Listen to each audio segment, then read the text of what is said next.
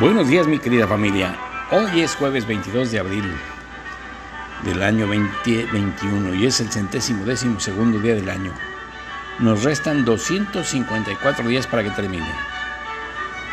Hoy amaneció despejado con una temperatura ambiente de 22 grados centígrados, viento del suroeste casi imperceptible de 4 kilómetros por hora y la luna se completó, ya se llenó.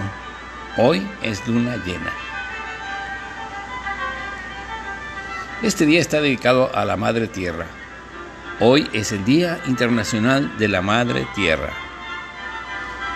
El 22 de abril se celebra el Día Internacional de la Madre Tierra, una efeméride oficial proclamada por las Naciones Unidas en el año 2009. Aunque tenemos que decir que esta fecha se celebra desde el año 1970 con el objetivo de crear conciencia en la humanidad sobre los problemas generados por la superpoblación, la contaminación, la conservación de la biodiversidad y otras preocupaciones ambientales. La frase célebre de hoy, la tierra ofrece lo suficiente para satisfacer las necesidades de cada hombre, pero no la codicia de cada hombre. Mahatma Gandhi.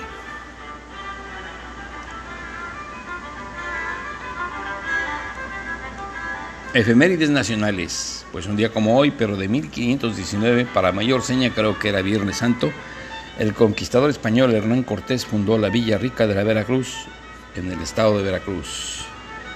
1823, por mandato del conde de Revillagigedo, virrey de la Nueva España, fue creado el Archivo General y Público de la Nación, a fin de que fueran resguardadas los documentos básicos del virreinato. La institución entró en funciones el 22 de agosto de ese año. un día como hoy, pero de 1854, murió el general Nicolás Bravo, héroe de la independencia nacional.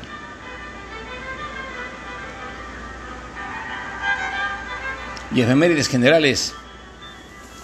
En 1451 nació la reina Isabel la Católica, esposa de Fernando de Aragón, con quien unió su reino para consolidar España. Juntos apoyaron al navegante Cristóbal Colón en su viaje en el que descubrió América.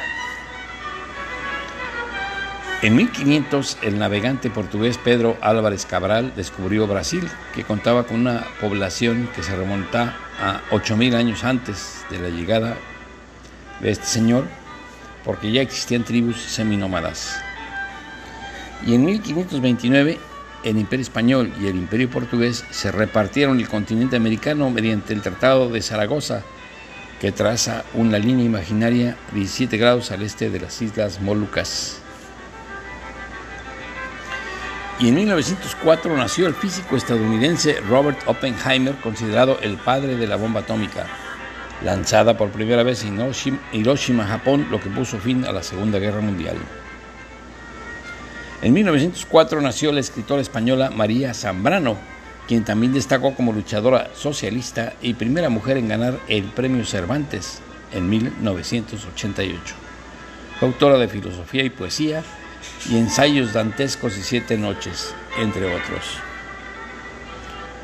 En 1912 nació la contrato inglesa Kathleen Ferrier, quien destacó por el carácter y la musicalidad de su voz en el mundo de la ópera. Y en 1916 nació el violinista estadounidense Yehudi Menuhin, considerado niño prodigio por mostrar desde temprana edad sus cualidades como ejecutante. Fundó la academia que lleva su nombre para infantes con aptitudes musicales. En 1926 nació el arquitecto británico James Stirling, cuyos diseños marcan un nuevo estilo combinando en las fachadas el ladrillo con el hormigón, entre sus obras destacan el edificio de historia, la Universidad de Cambridge. En 1929 nació el escritor cubano Guillermo Cabrera Infante, autor de novelas como Tres tristes tigres, tragaron trigo, no, nomás Tres tristes tigres, La Habana para un infante difunto, Cuerpos divinos y Vista al amanecer en el trópico. En el año 2000, en Miami, el niño Elian González fue sacado por la fuerza por agentes federales de la casa de sus familiares, donde se encontraba tras su rescate en las costas de Florida. Esto creó un conflicto y una tensión tremenda entre Cuba y Estados Unidos. Y fue un, un caso muy mediático. En el año 2004, unos arqueólogos franceses encontraron en la ciudad antigua de Nabatean, al sur de Petra, Jordania, una escultura que representa la cabeza del emperador romano Marco Aurelio, que data del siglo II. Y en el 2005, la Feria Internacional del Libro de Buenos Aires, en Argentina, otorgó al poeta argentino Juan Gelman el premio a la mejor obra de creación literaria en 2004 por País que fue será. Y el santoral de hoy, amigos, San Cayo, San Sotero, Santa Oportuna, Santa Elimena y Santa Casandra.